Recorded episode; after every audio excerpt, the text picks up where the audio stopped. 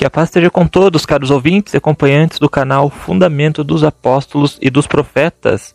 Eu sou Samuel Cordeiro e hoje vamos dar sequência em nossos estudos proféticos, tratando hoje sobre os três espíritos imundos e também sobre a sétima taça e sétima trombeta, né, que se tratam ali do mesmo evento.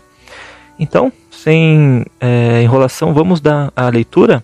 Apocalipse 16, do verso 13 ao 16, que nos diz assim: E da boca do dragão, e da boca da besta, e da boca do falso profeta, vi sair três espíritos imundos, semelhantes a rãs, porque são espíritos de demônios, que fazem prodígios, os quais vão ao encontro dos reis da terra e de todo o mundo, para congregá-los para a batalha naquele grande dia do Deus Todo-Poderoso. Eis que veio como ladrão, bem-aventurado aquele que vigia e guarda suas roupas para que não ande nu, e não se vejam as suas vergonhas. E os congregarão no lugar, no lugar hebreu que se chama Armagedon. Então, esta é a profecia relacionada a esses três espíritos imundos, né? E para nós entendermos do que se trata aqui, vamos nos atentar aos detalhes. Primeiro, né, que esses três espíritos imundos, eles saem da boca do dragão, que é Satanás, e da boca da besta, que é o reinado qual Satanás tem controle, né? Que Satanás domina o mundo, claro, mas dentro do contexto bíblico da profecia, é, Satanás ergueu o seu, o seu reino né, espiritual dentro de Roma, mudando as leis de Deus né, e tudo aquilo que a gente já conhece.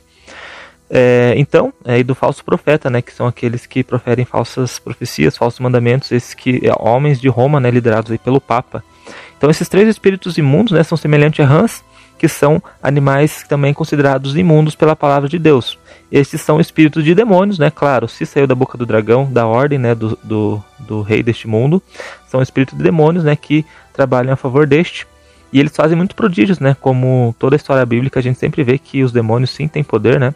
Para fazer prodígios é, como são, são anjos caídos, né? Então eles têm esse poderio que são muitos, muito mais, é, vão muito além do que o homem, né?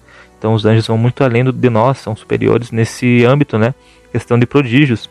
Então esses três espíritos imundos, né, influenciados por, por, é, pelo demônio mesmo, né, por Satanás, eles vão encontrar os reis da terra para congregá-los ao grande vale do Armagedon.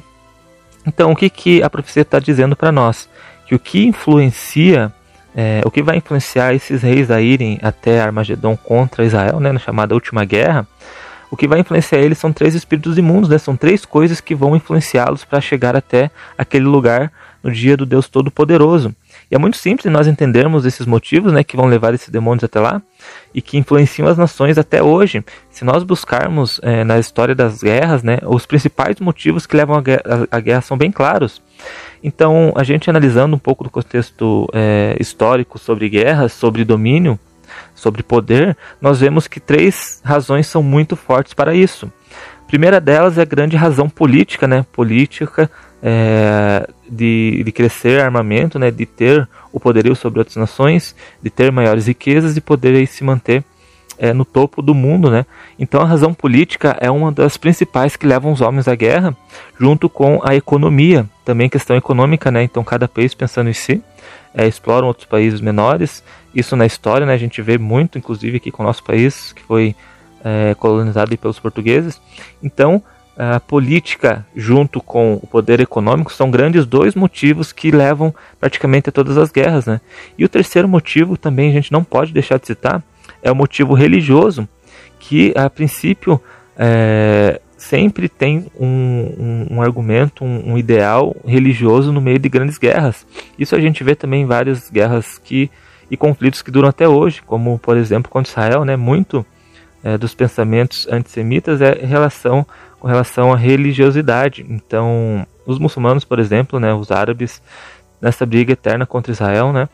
Então, são claros os poderes que levam os reis à guerra, tanto o poder político quanto o poder econômico e principalmente nessa última guerra o poder religioso, né, porque as nações vão querer exterminar Israel do mapa. Nós já falamos sobre isso, né, a guerra do Armagedão aqui no vídeo, você pode dar uma olhada. É, fala muito lá em Joel capítulo 3, Zacarias 14, são vários profetas que anunciam essa grande última guerra, né, com bastante detalhes também, Ezequiel 38, 39. Se você tem interesse em saber as nações, saber é, sobre esses textos proféticos, procure no nosso canal os vídeos sobre a guerra do Armagedon. Essa profecia é muito simples, não há muito que se estender nela, né? que é, o inimigo vai influenciar as nações na questão política, econômica, religiosa, né? Nós sabemos que existem dois, duas coisas no mundo, o bem e o mal. E nós sabemos os mandamentos de Deus e sua vontade.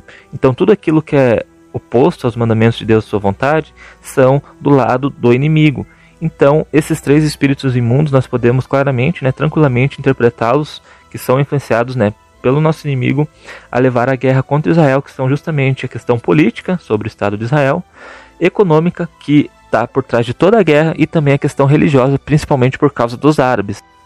Nós percebemos que isso, né, logo após a seca do Eufrates, conforme estudamos no último vídeo, onde a preparação para os reis do Oriente né, chegarem na, no local chamado Armagedon. É, então, essa profecia, né, ela dá sequência a isso, né? Então, após, após é, secar o Eufrates, em termos proféticos, esses, esses, esses espíritos imundos, né, essas influências do, sobre o poder, principalmente em Israel, né, onde é o foco da próxima guerra, vão levar todas as nações ao vale chamado Armagedão, conforme diz aí no último verso que nós lemos aqui, conforme você pode estar acompanhando aí na imagem. Então, é, resumindo, né, em um estudo rápido sobre esse tema, são ah, é nítido, né, os, o que desencadeia as guerras, né, poder aí político, econômico, militar, né, em, é, misturado aí com, com político, né, o grande é, demonstrar o poder militar, né, e também religioso. Então esse, esse é o contexto, né, que levará as nações contra Israel, que é anunciada essa guerra, né, desde os antigos profetas. Agora, nesse capítulo de Apocalipse, ele foi revelado com mais detalhes através do profeta João, lá na ilha de Patmos. Agora vamos à leitura da sétima taça. Então, é Apocalipse 16, do verso 17 a 21, que diz: E o sétimo anjo derramou sua taça no ar, e saiu grande voz do templo do céu, do trono, dizendo: Está feito. E houve vozes e trovões e relâmpagos, e houve um grande terremoto, como nunca houve desde que há homem sobre a terra. Tal foi esse de tão, de tão grande terremoto, tal foi esse de tão grande terremoto. E a grande cidade fendeu-se em três partes. E as cidades das nações caíram, e da grande Babilônia se lembrou Deus, para lhe dar o cálice do vinho da indignação da sua ira. E toda a ilha fugiu, e os montes não se acharam, e sobre os homens dos, caiu do céu uma grande saraiva, pedras de peso de um talento, e os homens blasfemaram de Deus por causa da praga da saraiva, porque a sua praga era muito grande. A sétima taça, ela inicia com vozes, trovões, terremotos e relâmpagos. E num contexto geral de profecias, né, utilizando as anteriores, as do Apocalipse, né, para pegar uma base, é, nos é esclarecido que esses sinais eram profetizados justamente quando Deus iria exercer um juízo sobre uma determinada nação.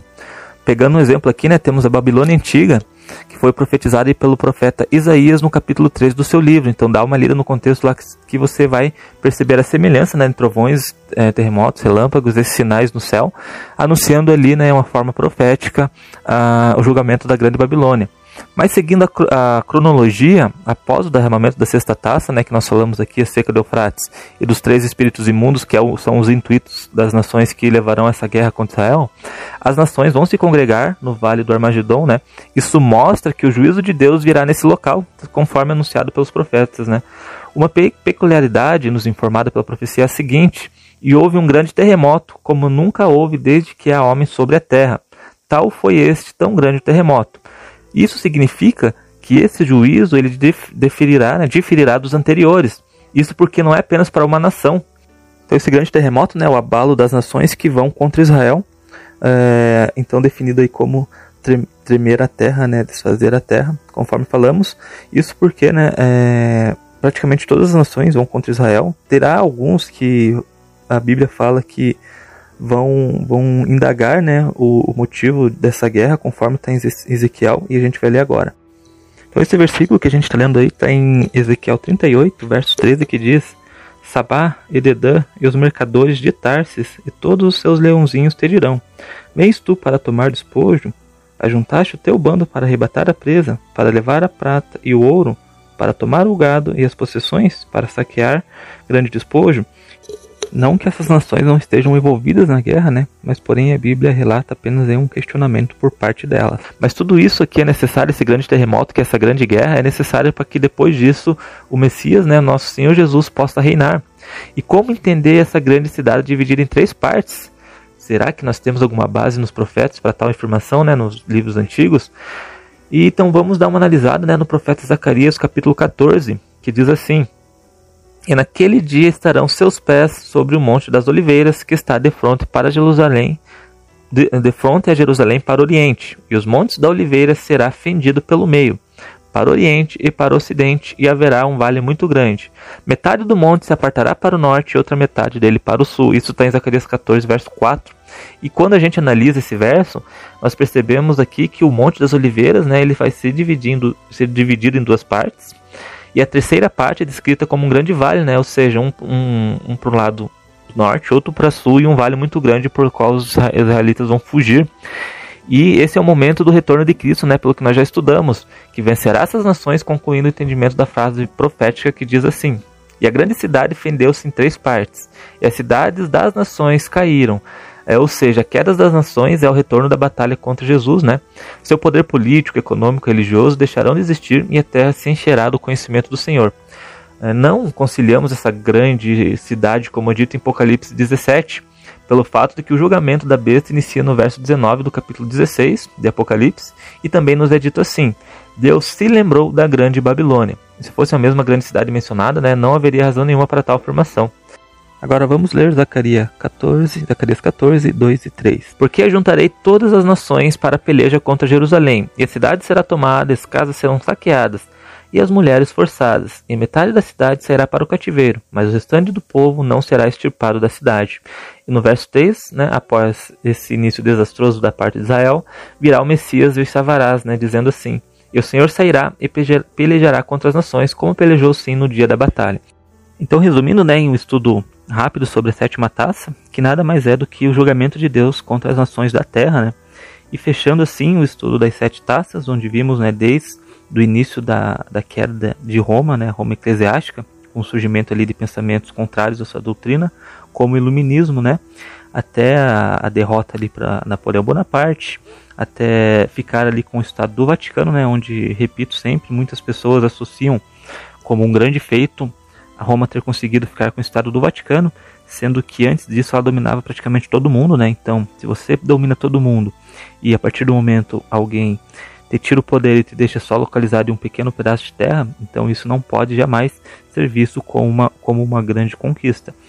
Sendo assim, né, encerramos aqui a, a, o estudo das sete taças e já abrimos porta aí para os próximos estudos, onde vamos narrar os acontecimentos históricos relacionados às duas testemunhas, que é um estudo bem complexo, bem longo, será feito em várias partes, para destrincharmos entendermos né, verso por verso desse estudo das duas testemunhas, interpretando os símbolos proféticos apenas usando a palavra de Deus. Então você é nosso convidado para continuar conosco no nosso canal. É, se você tiver dúvida, pode mandar aí nos comentários, pode mandar um e-mail para nós, samuelsantoscordeira.com, que a gente vai conversando, ok? Que a paz esteja com todos e até a próxima.